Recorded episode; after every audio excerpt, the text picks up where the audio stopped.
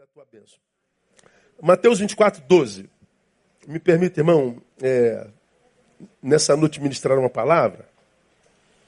É, como é que eu vou dizer? É, é para alguém que, que, que me escreveu é, essa semana, e a gente recebe muitos e-mails, eu não respondo a todos, não dá, eu recebo mais de mil e-mails por semana.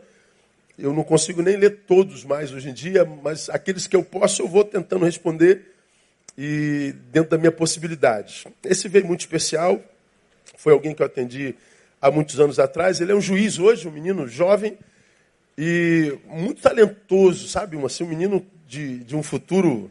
Ela já tem um presente maneiro, né? Mas tem um futuro muito grande. Mas passou por uma, por uma, por uma diversidade muito grande, por um período de perda.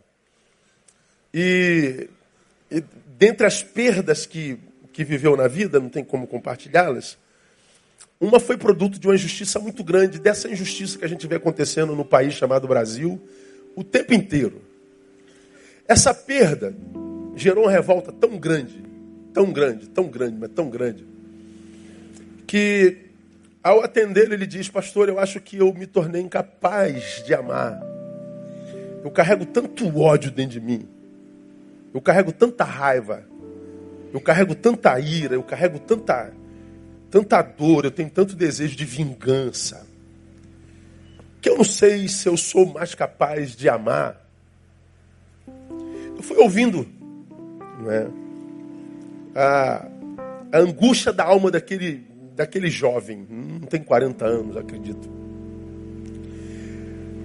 Me escreve um, um e-mail me dizendo que esse ódio que o habitava frutificou nele, ele fez uma besteira. E que pode mudar a, a sua vida pessoal, profissional toda. Na ira ele produziu, e o produto no tempo da ira desconfigurou a sua jornada inteira.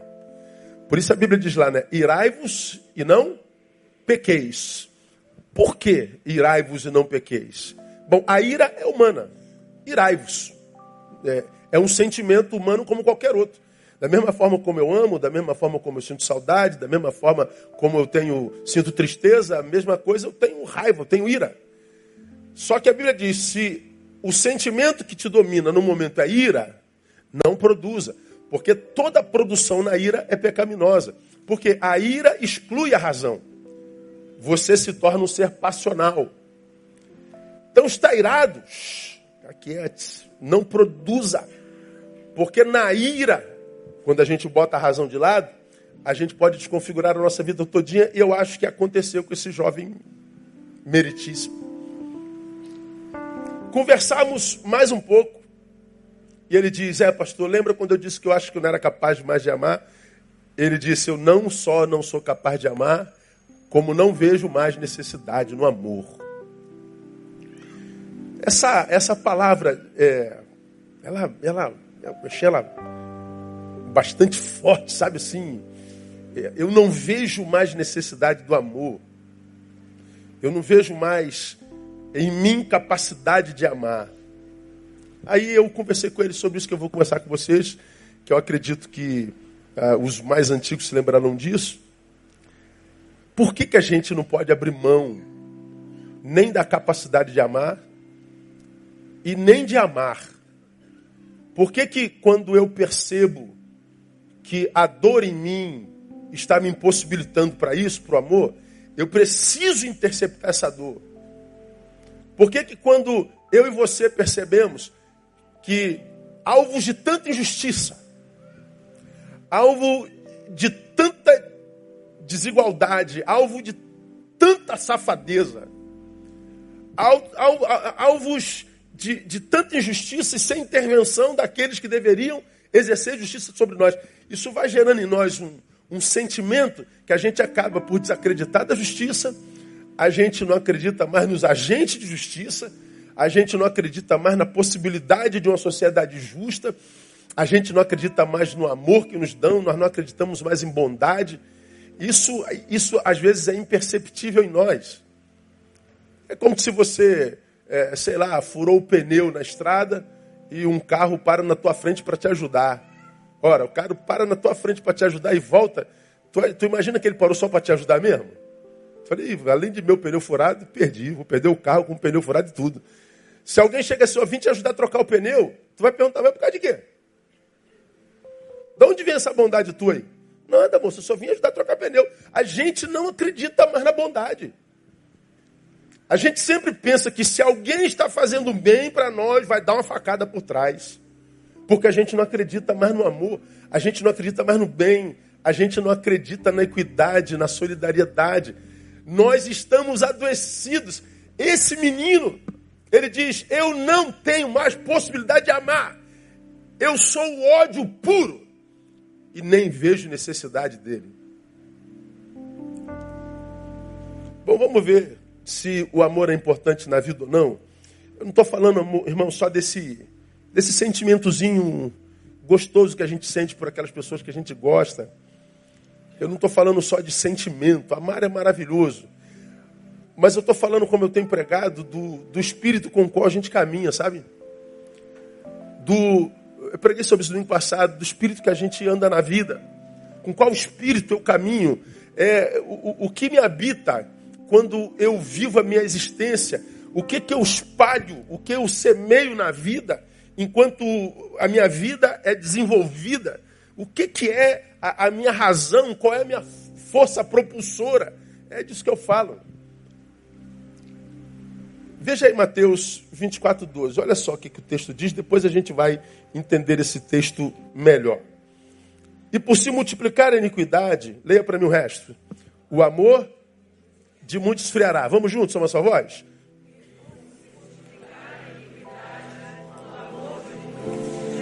Então o texto fala sobre o esfriamento do amor. Já falei sobre esse texto muitas vezes aqui. O amor vai esfriar mas não totalmente. É o amor de muitos. Esse muitos pressupõe grande maioria na, na língua original. Mas o texto está dizendo: haverá um grupo de gente que, no meio da iniquidade que esfria o amor, passará por essa iniquidade sem ser influenciado por ela.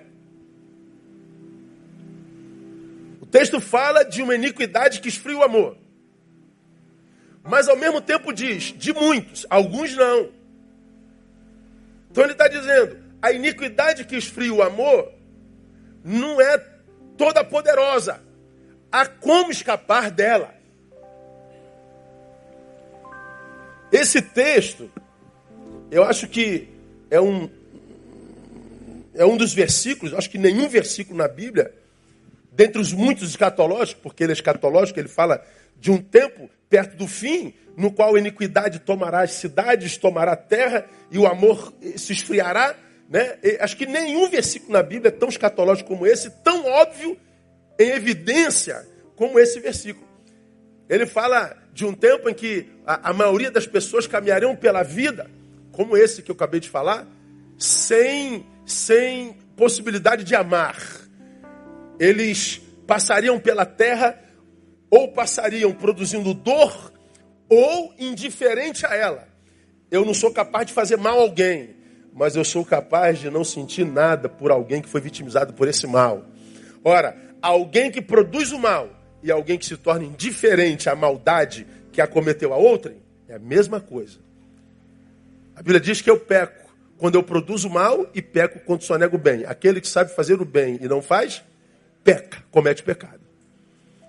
Então, quando o amor morre em mim, ou eu passo pela vida produzindo maldade, ou eu passo pela, via, pela vida indiferente à maldade que se produz. Não foi comigo? Dane-se. Então o texto está dizendo que nós passaríamos por, uma, por um tempo no qual já não haveria mais vida na vida dos seres humanos.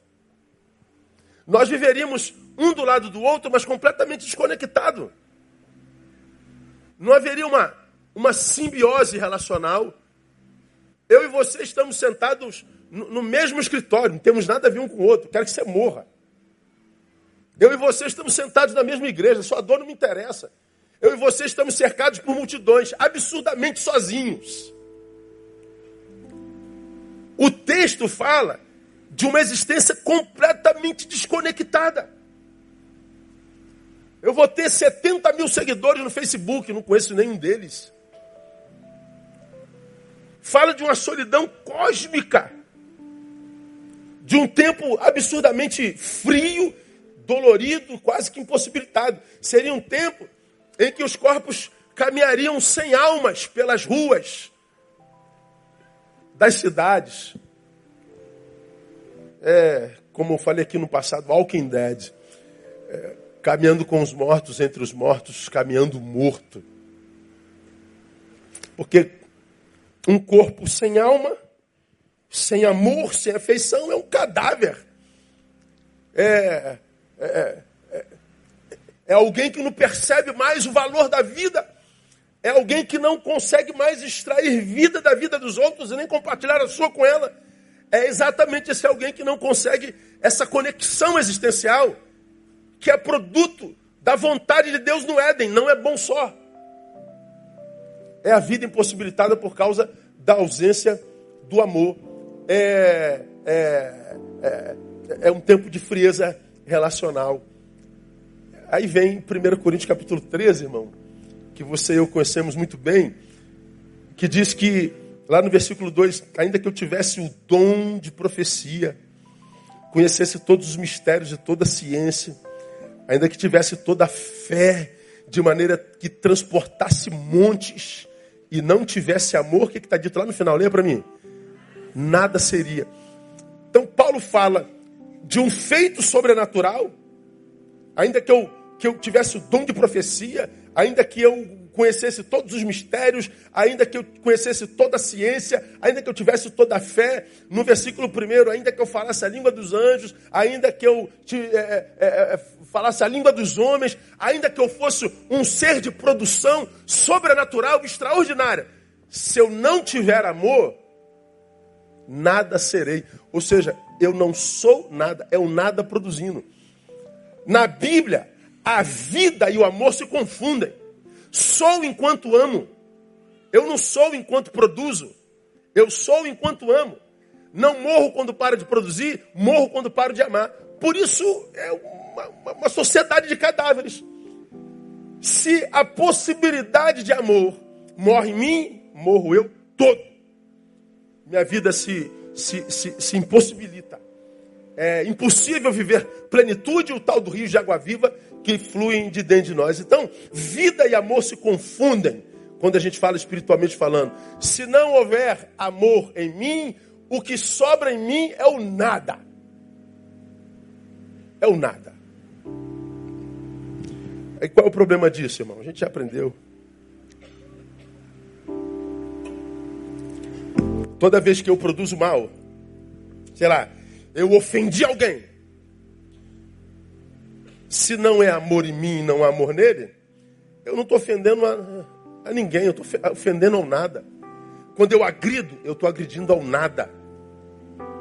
Quando eu estupro, estou estuprando nada. Quando eu mato, estou matando nada. Então, se zombaram de mim, eu pego o revólver, entro na escola e mato todo mundo mesmo. Então, se, se, se eu estou revoltado com a esposa que me deixou, eu vou lá e jogo ácido sulfúrico nela mesmo eu mato esquartejo. E porque eu não quero trabalhar, eu vou lá e tomo teu celular e te mato mesmo.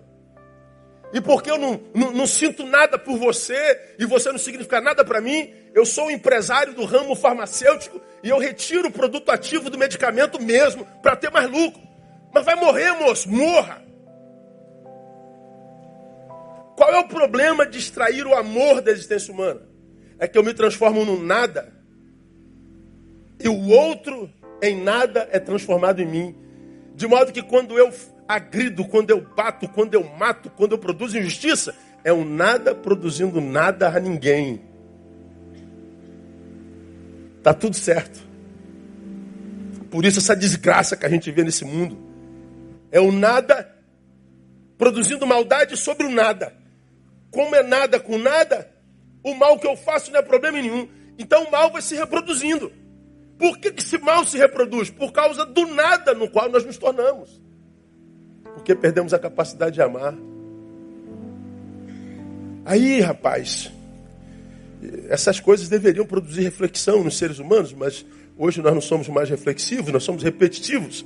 Nós somos sensitivos, epidérmicos, mas não reflexivos. Você consegue.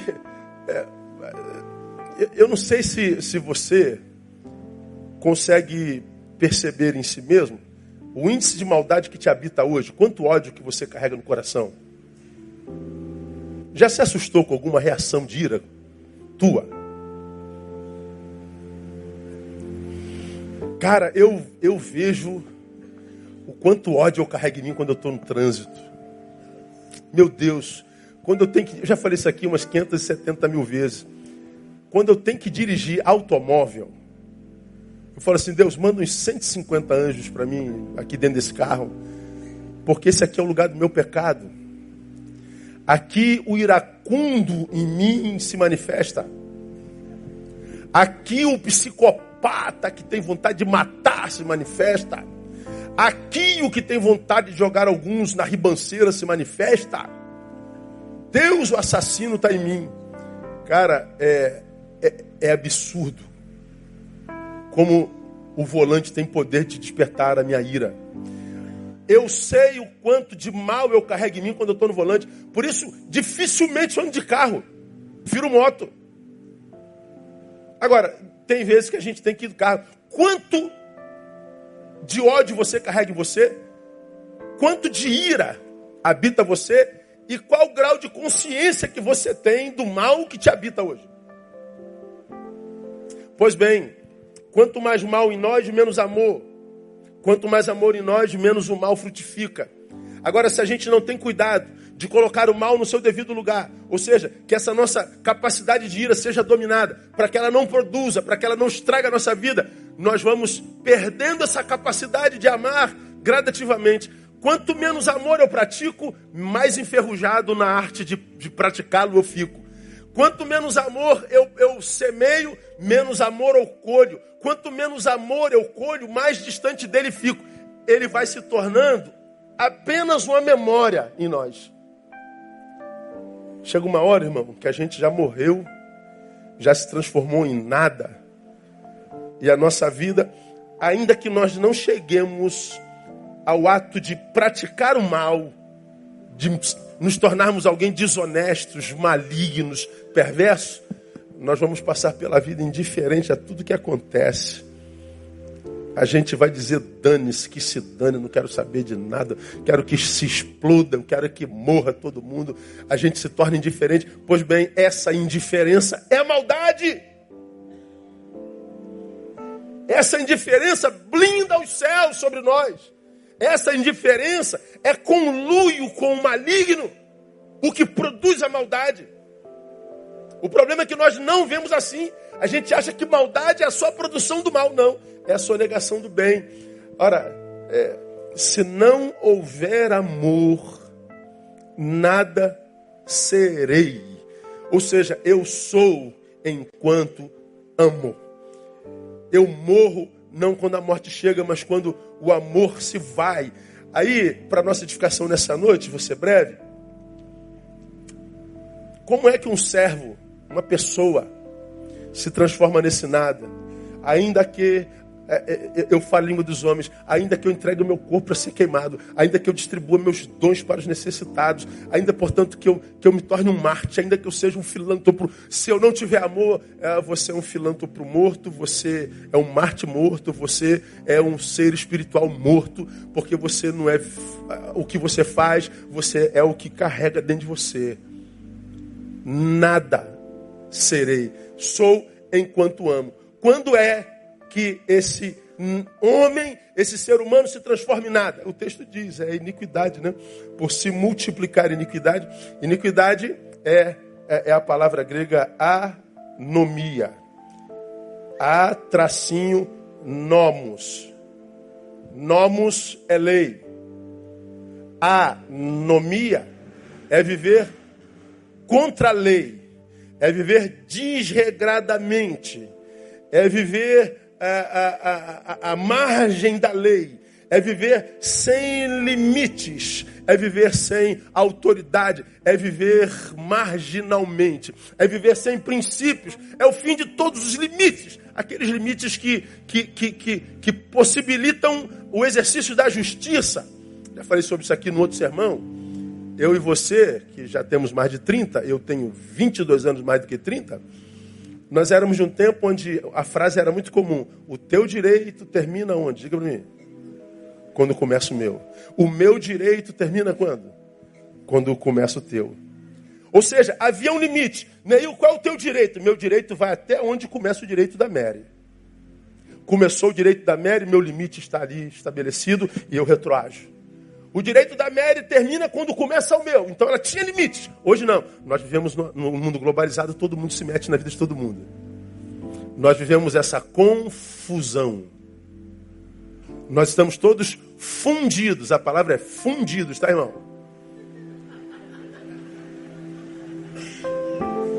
Todos confundidos. Não há mais limites. Vivemos essa intromissão. Vivemos essa anomia. Vivemos essa impossibilidade de vivermos dentro do nosso quadrado sem sermos invadidos perdemos a possibilidade de vivermos dentro do nosso quadrado sem invadir o quadrado de alguém. Nós vivemos confundidos. Essa anomia, esse desregramento, essa iniquidade mata o amor em mim. É fácil de entender, né, irmão? É como se você, tendo rede social, sei lá, tu é um youtuber, tu é um, sei lá, tem um canal. Aí você produz uma, um, um videozinho de dois minutos para abençoar todo mundo. Aí vem os comentários. Deixa de ser burro. Essa palavra está errado. Você não sabe nada disso. Jumento. Idiota. Pô, tu levanta de manhã, grava um videozinho maneiro. Doido para abençoar a geração. Só recebe patada. Daqui a pouco você que amanheceu de manhã com o intuito de produzir um videozinho para abençoar todo mundo, só recebeu patada, daqui a pouco tu começa a produzir a proporção desse. Burra é tua mãe! É, é, é, quem não conhece é você, seu idiota, seu verme. Eu falei, pô, cara, tu começou querendo abençoar todo mundo, agora você está dando coisa para todo lado, meu irmão. Por quê? Porque você foi invadido por ele. Dá para entender isso, igreja? Nós estamos invadidos. Nós estamos pervertidos. Nós estamos todos contaminados pela iniquidade. Todos. As redes principalmente possibilitaram isso. As boas intenções, por causa das reações, se transformam em re reação. Só que a tua re reação é completamente diferente da tua primeira ação. Você que acordou querendo espalhar amor, porque não foi entendido, agora espalha ódio. Começa bem, termina mal. É iniquidade. Essa iniquidade na qual nós vivemos vai matando em nós a incapacidade de produzir amor. Aí você tenta, não, essa, aquela semana de repente o vídeo não foi legal. Vou, essa segunda-feira eu vou gravar um videozinho legal, vou pesquisar melhor. Aí tu grava um vídeo maneiro, tu pesquisou tal, aí, primeiro comentário, esquerdista, marxista do capeta. Falei, pô, mas eu, nem, eu não sou de esquerda, nem pensei nisso. Aí o outro de trás, fascista de direita miserável. Falei, pelo amor de Deus, eu sou esquerda, eu sou direita, eu sou fascista ou, ou comunista. Tu não é nada, seu jumento. Para de ficar, não, pô. Aí, daqui a pouco, de direita é tua mãe, de esquerda é teu pai. Ó, aí daqui a pouco tu tá ódio de novo. Chega uma hora que você fala assim, ó, não gravo mais nada, eu quero que vocês tudo morram.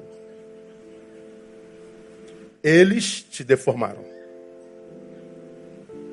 Você se tornou um produto deles. Acontece com todo mundo. Iniquidade.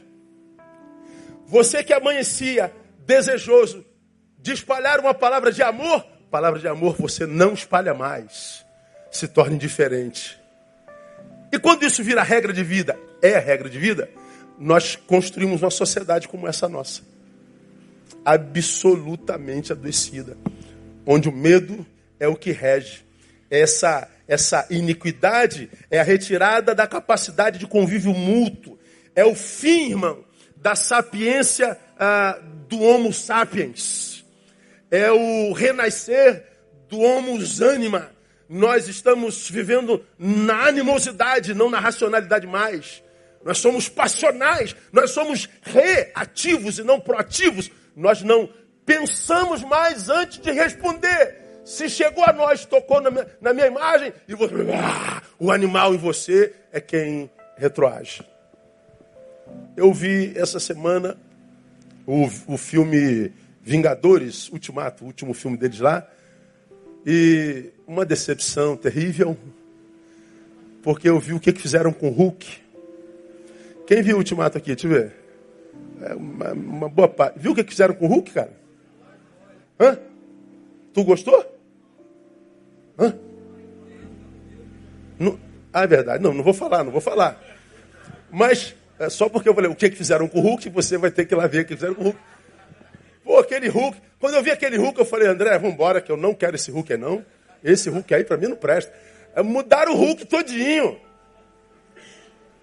E há momentos na nossa vida que a gente precisa do Hulk, cara. O Hulk não pode estar em nós o tempo inteiro, porque ele quebra tudo. Mas o Hulk, de vez em quando, tem que aparecer em nós para quebrar tudo. É o domínio. Ah, veja o filme, você vai me ter. Quando você for ver o Ultimato, vai lembrar de mim. Você vai conhecer o Hulk do Ultimato, né? Então, é, é um negócio doido. Essa, essa nossa incapacidade de lidar com as nossas emoções porque nós estamos invadidos e pervadidos por, por outrens. Nós estamos contaminados por uma relação é, midiática, por essa vida globalizada, e há tantos seres me pervadindo, me, me, me invadindo, que chega uma hora que eu não sei mais nem quem eu sou.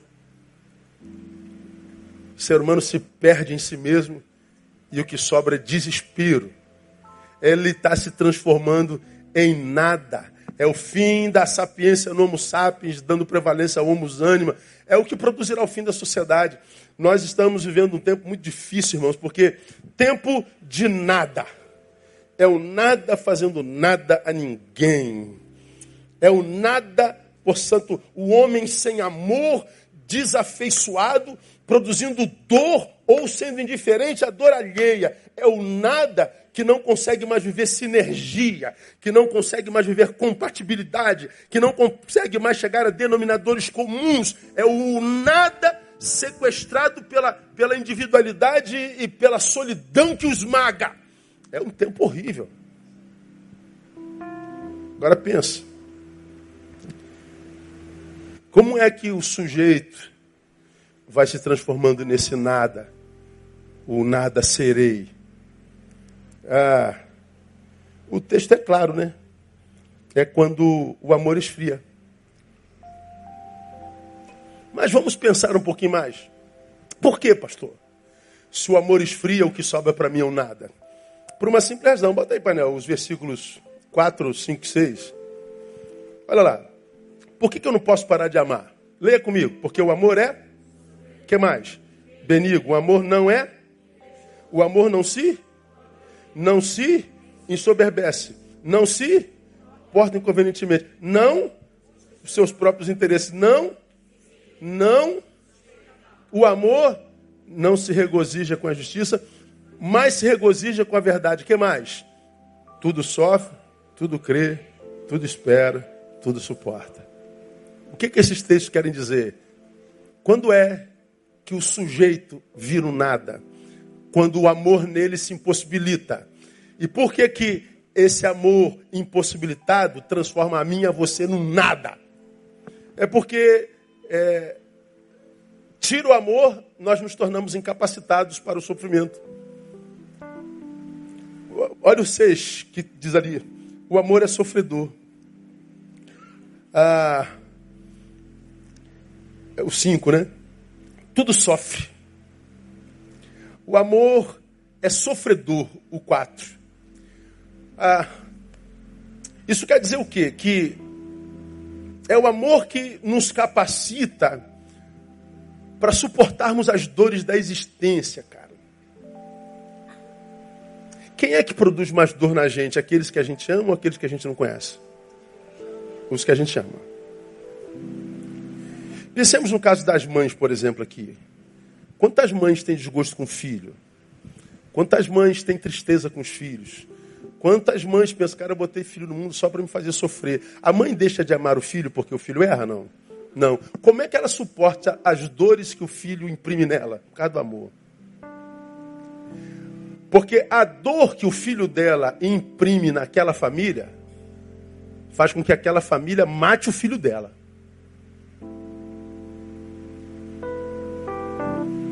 Vamos imaginar que o filho está lá no Bangu, um, dois, três, dez, sei lá. Assassino, estuprador. A mãe está lá no dia da visita para visitar o filhote dela.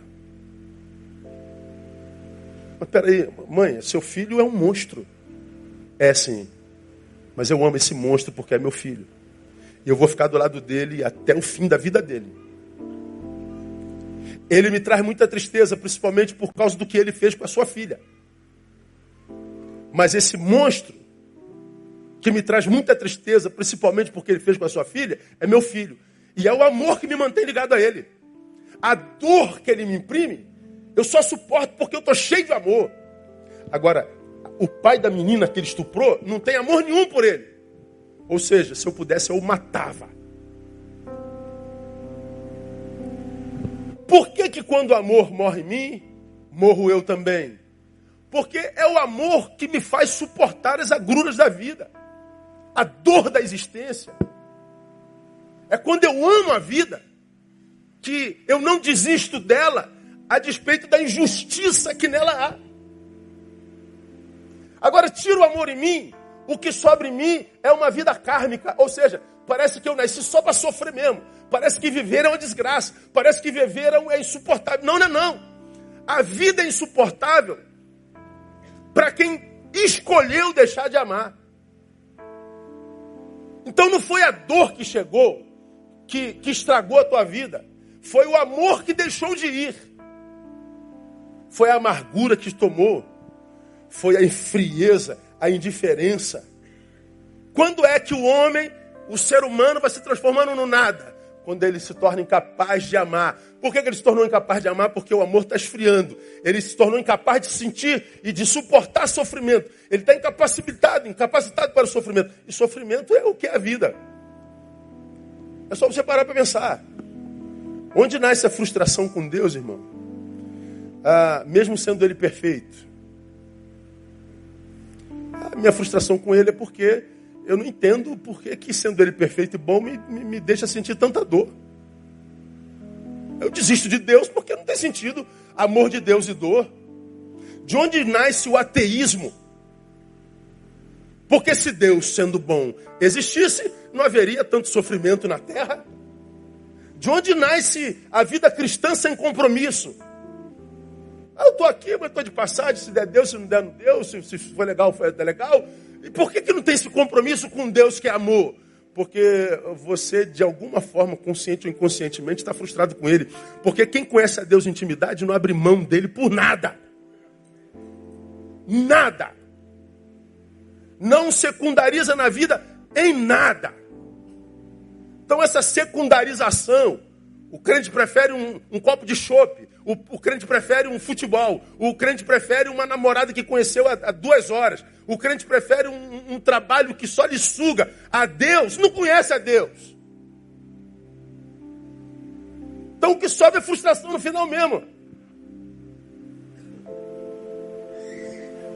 Quando foi que a oração virou só um discurso entre nós e se tornou secundária na vida do crente? Ora, quando a gente orou, orou, orou, pedindo a Deus para tirar a nossa dor e Deus não tirou. Então não vale a pena orar? Vale. Agora peça a Deus não para tirar a tua dor, mas para te capacitar para suportá-la. E você vai ver que quando você cresce, a dor diminui. Deus arrefeça o poder dessa dor em mim. Arrefeça, filho, te fazendo crescer. A gente quer que Deus tire a intensidade da dor. Ora, como preguei domingo retrasado, viver é administradores. É melhor sofrer desfazendo bem do que fazendo mal. Quem é do bem sofre, quem é do mal sofre, porque viver é administradores. E a gente vive qualidade de vida à proporção dessa capacidade administrativa. E essa capacidade administrativa ela vem à proporção da nossa maturidade. Tira o amor, você está incapacitado de administradores. A vida se inviabiliza. Quando é que esse nada nasce em nós, quando esse ser que nós somos nasce em nós? É, mas, tornando-nos sonegadores do bem. Diz que o amor não é só sofredor, ele é o quê?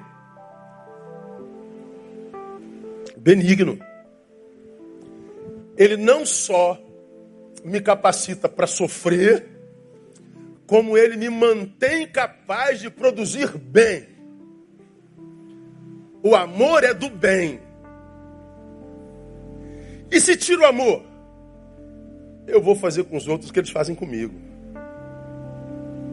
E mais, quem foi vitimizado pela dor, quem foi vitimizado pela injustiça, quando comete injustiça, comete cheio de razão.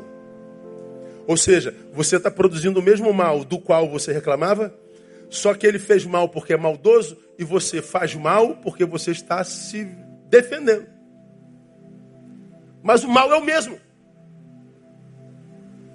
É o amor, portanto, que me, incapa, me, me, capacita para não permitir que o agente do mal me transforme nele. E se tira o amor? Ah, é aquilo, eu gravo um videozinho de manhã, que a paz do Senhor esteja convosco, que o amor de Deus te abençoe. Aí vem o cara de lá, morra miserável. Aí tu fala, morre tu. Eu falei, pô, peraí, pô. Tu não falou que queria que o amor do pai alcançasse o cara? É, mas ele me chamou de esquerdista, pastor. E agora tu quer que ele morra? Como é isso? É você se transformou nele. Ele tocou na tua essência. Se me torna incapaz de suportar a dor, o que me sobra é, é, é, é o desarmamento existencial. Eu estou, eu estou à disposição do mal e, e me transforma nele. Então a amargura me toma, a revolta me toma, e, e, essa incapacidade de amar e fazer o bem me toma, e se eu não pratico o mal, eu me torno diferente. Eu não sou mais do bem. Porque eu só me torno e permaneço agente do bem quando o que me habita é amor. Eu não consigo mais amar, pastor. Então você só vai produzir mal. E tudo que a gente semeia, conclua para mim, a gente colhe. Como que esse homem, essa mulher se transforma em nada? É, se tornando invejoso. O amor não é invejoso. Essa palavra invejoso é interessante, irmão. É a palavra dizelu. Dizelu. Demudo Z-E-L-O-O. Dizelu. Essa palavra dizelu, traduzida literalmente, é esforçar-se por. O amor ele é aquele que nos capacita para nos esforçarmos até o fim. Ou seja, ele não nos permite ser invejosos, ou seja, ficar de olho no esforço do outro. Querer ter o que o outro conseguiu com o esforço que imprimiu. A ideia da inveja nesse texto não é só é, é, é, eu invejo o, o, o lenço do pastor Neil, lenço de ouro. Aí, lenço de ouro. É brincadeira, viu, irmão? Isso é, é, é sei lá o que. Que, que lenço. Não. A inveja não é só pelo lenço do pastor, mas olha só que coisa interessante. É pelo esforço que o pastor conseguiu desenvolver para conseguir aquele lenço. Ele não inveja a tua casa, mas a, a força e a competência que você desenvolveu para comprar aquela casa. Ele não inveja a tua família, mas a graça que te foi dada, que te fez capaz de atrair aquela mulher, aquele homem e construir aquela família com aqueles filhos lindos. Inveja-se não a coisa, mas o que em você possibilitou a você adquirir aquela coisa. Ah, o amor, diz assim, se ele te habita, você não inveja o que o outro tem. Você tem a mesma capacidade de ter aquilo que o outro tem também. Você não vive em função de sucesso alheio e nem de derrota alheia. Você está completamente livre dele. Você não vive de inveja, você não sofre com a alegria dele. Você não sofre com a prosperidade dele. Você não sofre com a inteligência dele, com a magreza dela. Você não sofre com o sorriso dela. Você passa pela vida, portanto, absurdamente desapegado. Aí você pode se alegrar com os que se alegram, e você pode chorar com os que choram, de forma equilibrada. Porque pensa, irmão, se você adoece sem amor, você celebra a derrota alheia. Você sofre com a vitória alheia. Agora você imagina se nós vivemos num mundo de derrotados e o que te dá alegria é a derrota alheia. Você vai trabalhar para derrotar os outros, porque é a derrota deles que te dá alegria. E se nós vivemos num mundo de vitoriosos, você vai ser o homem mais infeliz do mundo. Porque ao invés de celebrar a própria vitória e nela extrair alegria, você vai se rebaixar por causa do fato de se sentir menor do que aquele mundo de gente vitoriosa. A inveja é uma desgraça. O, o que me livra dessa mesquinhez, pastor? De sofrer com a ascensão alheia o que me livra dessa mesquinhez de sentir certo prazer na dor alheia? O que, que me livra desse maldito ser pequeno e pífio que nos habita? É o amor. É o amor. Quando é que um homem e uma mulher se transformam no nada? Quando ele é tomado por vanglória. E o que, que me livra da vanglória? O amor. O amor não se vangloria. Vanglória é glória vã, é dizer-se mais do que se é de fato é,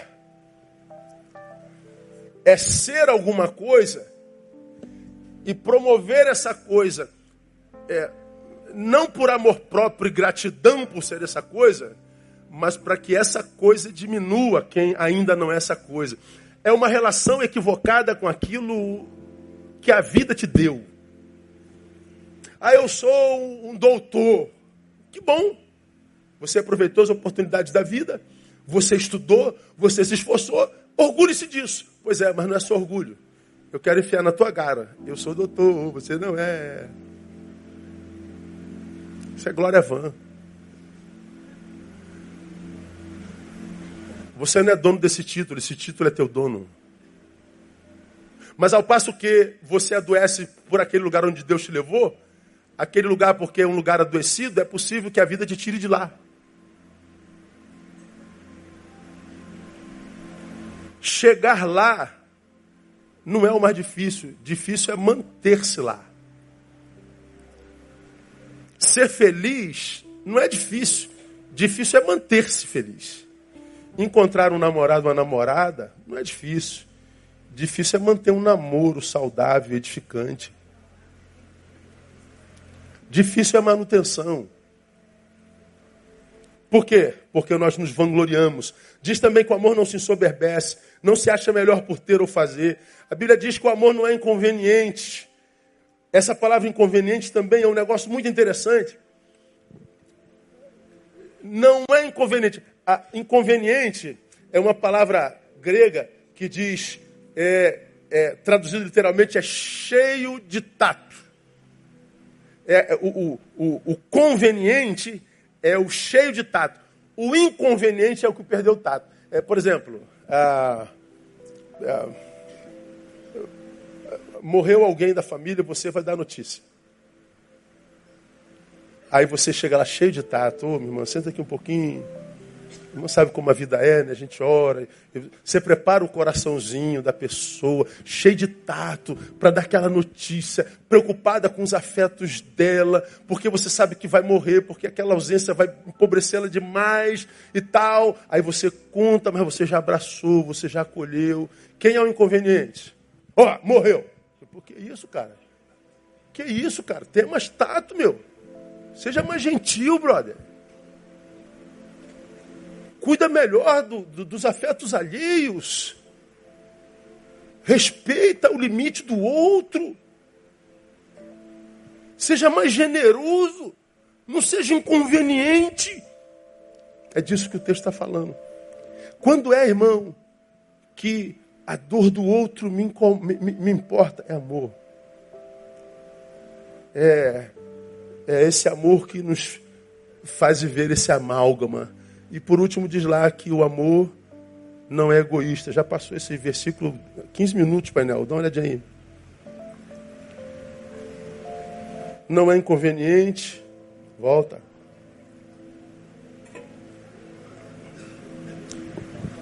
benigno, amor não é invejoso, não se vangloria, não se soberbece, não se porta inconvenientemente, não busca seus próprios interesses. Veja, ele não é egoísta. Aqui eu não preciso ficar, porque eu já preguei só sobre esse versículo. O amor busca, só o que ele não busca, os seus próprios interesses. O amor é ativo. Só que ele não busca só o interesse de quem ama. O amor se relaciona. O, o amor é compartilhável. O amor é sociável. O amor inclui, não exclui. Quando é, irmãos, que nós viramos esse nada maldito, que ou produz mal ou indiferença? É quando nós nos tornamos, portanto, incapazes de sofrer com dignidade, quando nos tornamos sonegadores do bem, quando nos tornamos invejosos, quando nos tornamos vangloriosos, quando nós nos ensoberbecemos por nada, quando nós nos tornamos inconvenientes, sem tato, sem, sem, sem, sem, sem, sem tato com as dores do outro, e quando nós nos tornamos egoístas. Pois bem, isso nos tomou, morremos, viramos nada. Por causa desse nada do que nos tornamos, a consequência é que nós vivemos assim, ó. Ah, diz mais o texto, passa aí, painel.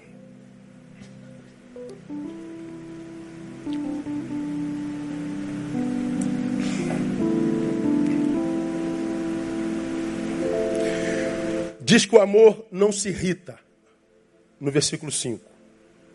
Mas porque nós já fomos deformados, nós vivemos irritados. Pavio curto. É o que eu falei de mim no trânsito. Porque a gente vai perdendo a capacidade de amar, o que sobra é irritabilidade. Nós estamos irados. Bom, é, eu estava agora no, no, no, no gabinete vendo algumas notícias Está lá, é, briga no trânsito, um motorista dá acho que oito tiros no outro, do lado. Briga de trânsito. É aquela briguinha que você passou na frente dele assim um pouquinho. Uma coisinha de nada.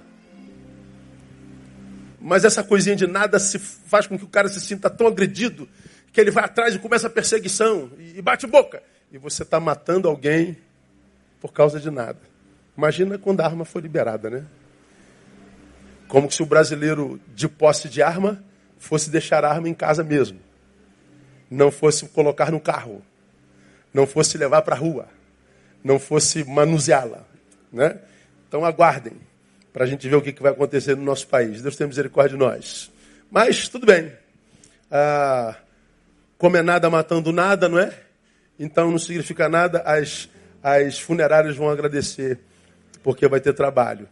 Ora, porque nós nos tornamos incapazes de amar, vivemos irritados, vivemos ah lá, ó, não se suspeita mal, nós vivemos sob suspeita. Nós vivemos descrentes, nós não acreditamos mais no bem, nós não acreditamos mais na solidariedade, nós não acreditamos mais na verdade. Diz o versículo seguinte, veja lá o que mais diz lá não se regozija com a injustiça. Ou seja, nós não nos regozijamos com a iniquidade. Nós queremos que os outros tenham o que nós temos também. Nós queremos que a justiça corra como um rio, como diz a palavra. Nós não buscamos só o que é nosso. Nós queremos viver num mundo de paz e não num terreno de paz. Mas porque nós nos transformamos em nada, o que sobra é iniquidade mesmo. E por último, irmão, veja lá, não se regozija com a verdade é, tudo sofre, tudo crê, tudo espera, tudo suporta, tudo. Ou seja, se o amor suporta tudo, por que, que nós estamos tão doentes? Por que tanto transtorno? Por que tanto suicídio? Por que tanto surto? Falei de manhã, joga no Google, você vai ver. Professor tem um surto em sala de aula e faz dos seus alunos refém. E ele estava com um machado e um facão na mala, na bolsa. Então ele tomou seus próprios alunos. Surto. A gente vê gente surtando o tempo inteiro. Por que tanto surto? Por que tanta doença? Por que tanta eh, eh, desregramento afetivo e psicológico? É porque já não se ama mais. A gente já não suporta mais nada. Nós estamos no limite, no limiar da razão. Nós estamos a um passo da barbárie. Nós estamos diante da inviabilidade social. Nós estamos, irmãos, a um passo da desgraça. Por quê, pastor? É por causa do Lula, não. Por causa do Bolsonaro também não. É por causa do amor, que já não existe mais. É uma sociedade de nadas, produzindo nada a ninguém. É um nada fazendo nada a ninguém. Nós vivemos assim, de forma absurdamente dolorosa. Isso faz da vida um horror. E se a vida é assim, nós seremos produtores de horror. Aí eu termino minha palavra lembrando, como lembrei aqui alguns meses atrás, pena que eu não tenho essa cena, uma cena do filme Constantine, teve uma vez até que eu passei aqui, o Pedro tinha separado para mim, esse livro é antigo, esse, esse filme é antigo, ah, o, o Keno Rivers era o protagonista do filme, ele era um, um, um humano que tinha alguns superpoderes espirituais, e ele tinha uma marca no, nos pulsos que ele juntava, ele abria portais espirituais, ele tinha poder de ir no inferno. E houve uma, uma, uma, segunda rebelião no céu, em conluio com o inferno. Gabriel se revolta com Deus, com ciúme do amor que Deus tinha por nós, os homens.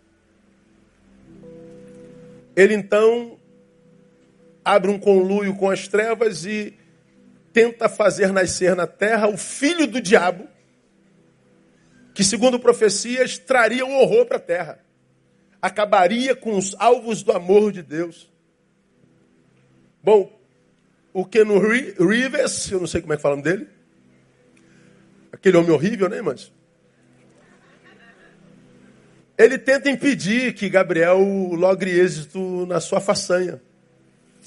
E ele então está lutando contra a, a, o filho do diabo que vinha à terra e parecia que ele ia ter vitória. Quando ele aparentemente vai ter a vitória, aí Gabriel desce do céu, o joga no chão e intercepta sua vitória.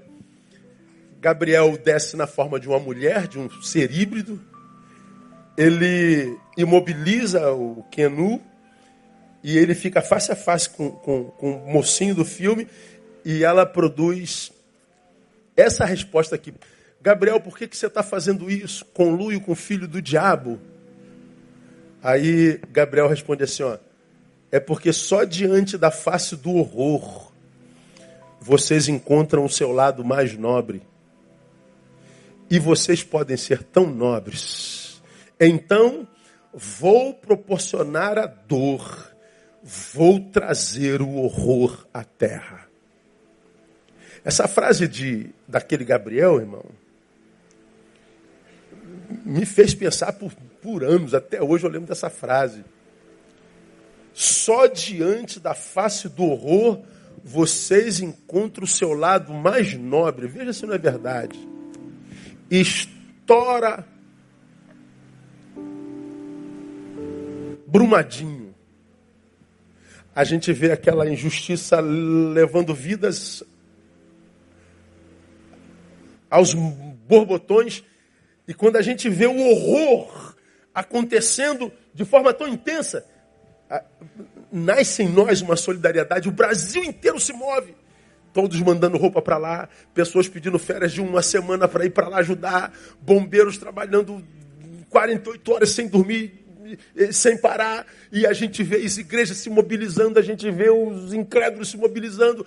Brota em nós uma versão saborosa quando nós estamos diante da face do horror.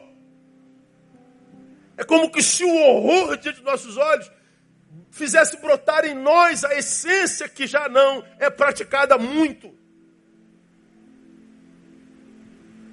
Será que nós precisamos chegar ao horror coletivo para que o amor volte de novo? Ou seríamos nós capazes de voltar a amar antes do horror chegar? Bom, não sei a nível social, mas a nível pessoal isso é totalmente possível. Então, para você que está aqui ó, individualmente, talvez esteja vivendo uma fase ruim na vida, você não entende nem como é que você chegou onde você chegou. Por que, que a vida se transformou nisso que você está vivendo aí que ninguém sabe? Sem esperança, sem paz, sem gozo, sem, sem nada. Para você a vida é dor, para você a vida é uma injustiça, para você a vida é, é, é nada, para você Deus não se importa. Bom, a vida perdeu toda a configuração primeiro, foi, você foi desconfigurado. Ah, o que, que eu faço, pastor? É, volta a amar. Não espere que o marido faça alguma coisa para que você volte a viver. Não espere que a esposa faça alguma coisa. Não espere que o patrão. Não espere que, que, que, que o presidente. Não espere que o pastor. Não espere para a tua redenção a ação de outrem. Faça você a primeira coisa. E a primeira coisa, irmão, é única, é voltar para a vida em amor. Você foi alvo do ódio de alguém? Sim, sobre a gestão de alguém você não tem poder, mas sobre a sua você tem. Não permita que o ódio dele inviabilize em você o amor que você é capaz de oferecer à vida. Volte a oferecer o amor à vida. Procure aqueles que você ama, aqueles que não te traíram, aqueles que não te machucaram. Porque se um te machucou, você deixa de amar a tantos, porque a revolta da traição de um te fez injusta para com a tantos outros que não te traíram. É o que a gente vê o tempo todo. Gente que foi traído por um deixando de amar a mil. Estou revoltada, pastor. Por quê? Porque fulano me traiu. Ok, o que, que os outros fulanos que não tem nada a ver com isso têm a ver com isso? Nada. Então por que, que você deixou de amá-los? Por que, que você abriu mão da convivência deles? Por que você abriu mão deles se eles eram pessoas fontes? Ah, por causa da ação desse aqui. Pois bem, ah, o que está te matando não foi o que ele fez a você, é o que você está fazendo a você, deixando de amar. Então, quando eu vejo, irmão, uma sociedade doida como a nossa, e vejo todo mundo tentando consertá-la de todo jeito, alguns achando que é através do poder político, alguns achando que é através de um presidente novo, que é atrás de, de um congresso novo, é atrás de não sei o que novo. Eu, eu, eu só acredito que a gente se ressignifica, que a gente volta à vida através do amor. Que, lamentavelmente, porque não compreendido, se transformou num sentimentozinho analgésico. Eu estou apaixonado por você e fica passando a mão na cabecinha o tempo todo, dando beijinho o tempo todo, aquela coisa meladinha o tempo todo. Eu morreria por você. É até você ver, ver ela beijando outra pessoa. Aí vira ódio. Você vira um agente de morte. Eu não estou falando dessa melaçãozinha que é de início de, de relacionamento. Mas eu estou falando do espírito com qual a gente caminha pela vida. Ora, eu não tenho gerência sobre o mal que me fazem, mas eu não vou permitir que o mal que me fizeram me transforme a imagem e semelhança desse malvado. Eu vou continuar sendo o agente do bem. Deus, eu vou é, é, é, fazer opção por teu amor. Eu, se teu amor me está dando capacidade de sofrer a dor que ele está gerando em mim, eu sei que eu sou capaz.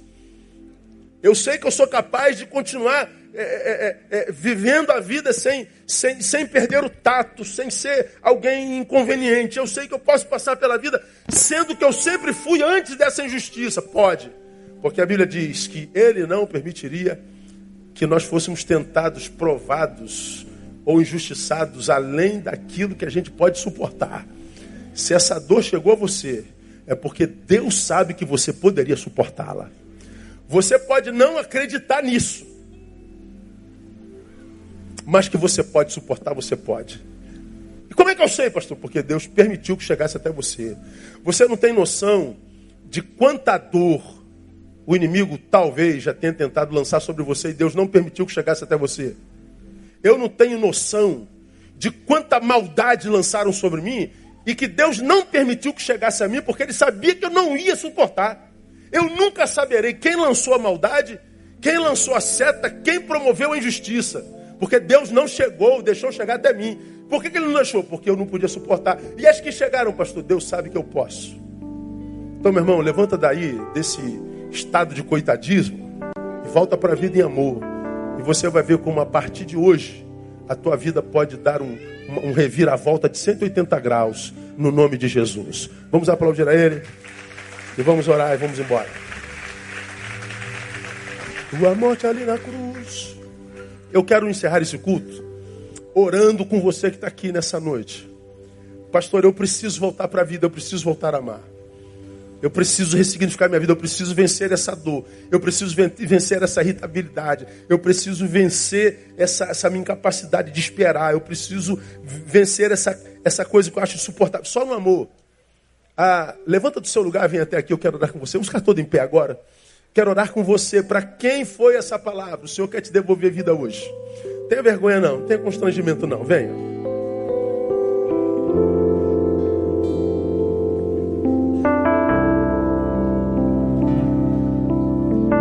Pastor, eu quero esse amor de volta. Eu quero essa capacidade de novo restaurada em mim. Eu não quero me transformar no nada.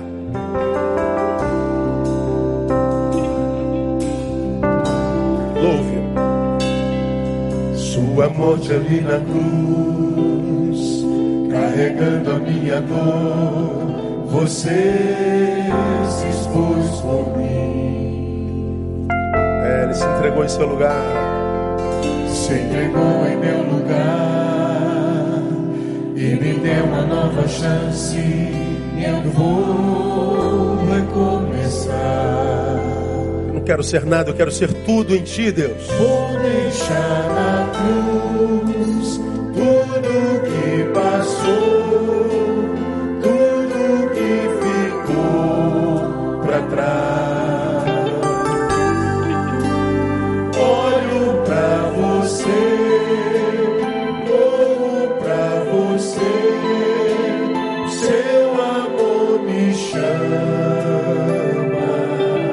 atenda esse amor que te chama hoje. Sua morte ali na cruz, carregando a minha dor, você se. Venha, Deus, restaura esse amor que nos faz vivos.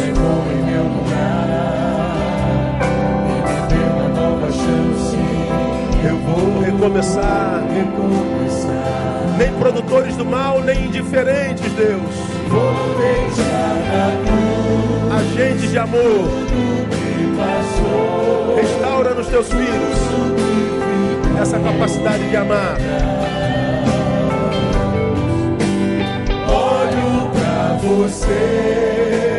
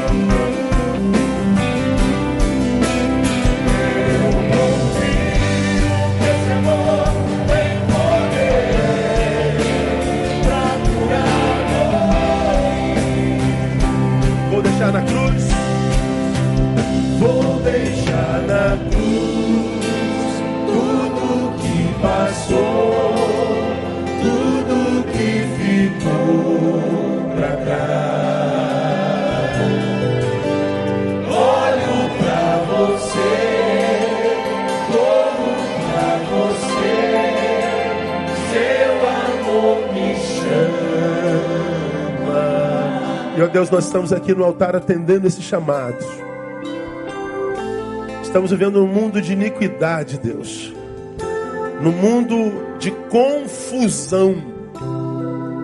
no mundo de fusão doentia, no mundo, ó Deus, de despersonalização, de gente que por causa da iniquidade tem visto o amor esfriar e por causa do esfriamento desse amor, gente que tem se transformado em nada, gente que não encontra sentido na vida, gente que não vê motivo para ela. Mas nós nessa noite, ó Deus, entendemos a tua palavra que foi clara. Nós queremos viver até o fim da vida, nós não queremos morrer antes da morte chegar, nós não queremos passar pela vida sendo nada, nós queremos ser aquilo e aquele que nós somos no teu coração, filho amado e filho que ama. Portanto, nessa noite, ó Deus, restaura em nós a capacidade de amar. Restaura em nós, ó Deus, a capacidade de viver esperança, de nos solidarizarmos, de vivermos empatia. Restaura nos teus filhos, ó Deus, aqueles, aqueles valores que foram sepultados, quem sabe, pela ação injusta de uma pessoa. Anula o poder dessa injustiça, o poder desse trauma e ressuscita esse homem, essa mulher nessa noite. Que ele volte a ser aquele homem, aquela mulher generoso, generosa que sempre foram. Que ele volte a ser aquela pessoa que acolhe, que aconselha, que se importa. Aquela pessoa que tem aquele ouvido misericordioso. Aquela pessoa que é pessoa com quem todo mundo quer estar, Deus. Sim, Deus, restaure em nós a nossa identidade nessa noite. Restaure em nós aquela persona que tu geraste em nós, que é única e que tu amas e queres usar. Nós ministramos, ó Deus, vida nova sobre a vida dos teus filhos nesse altar. Nós ministramos, ó Deus, tempo novo na vida dos irmãos que estão nesse altar. E nós fazemos isso na autoridade do Cristo nosso Senhor e pelo poder do nome de Jesus, nosso Mestre, que vive e reina para sempre. Amém. E aleluia. O melhor aplauso a Ele que você puder. Aplauda forte, aplauda forte a Ele por Sua palavra. Que Deus abençoe você. Dá um abraço aí, irmão, que está do seu lado. Deseja a Ele boa semana, boa noite boa vida, nova vida, novo tempo nele. Boa semana a vocês, até quarta, permitindo Pai. Que o amor de Deus te cubra, te proteja, te use, te restaure.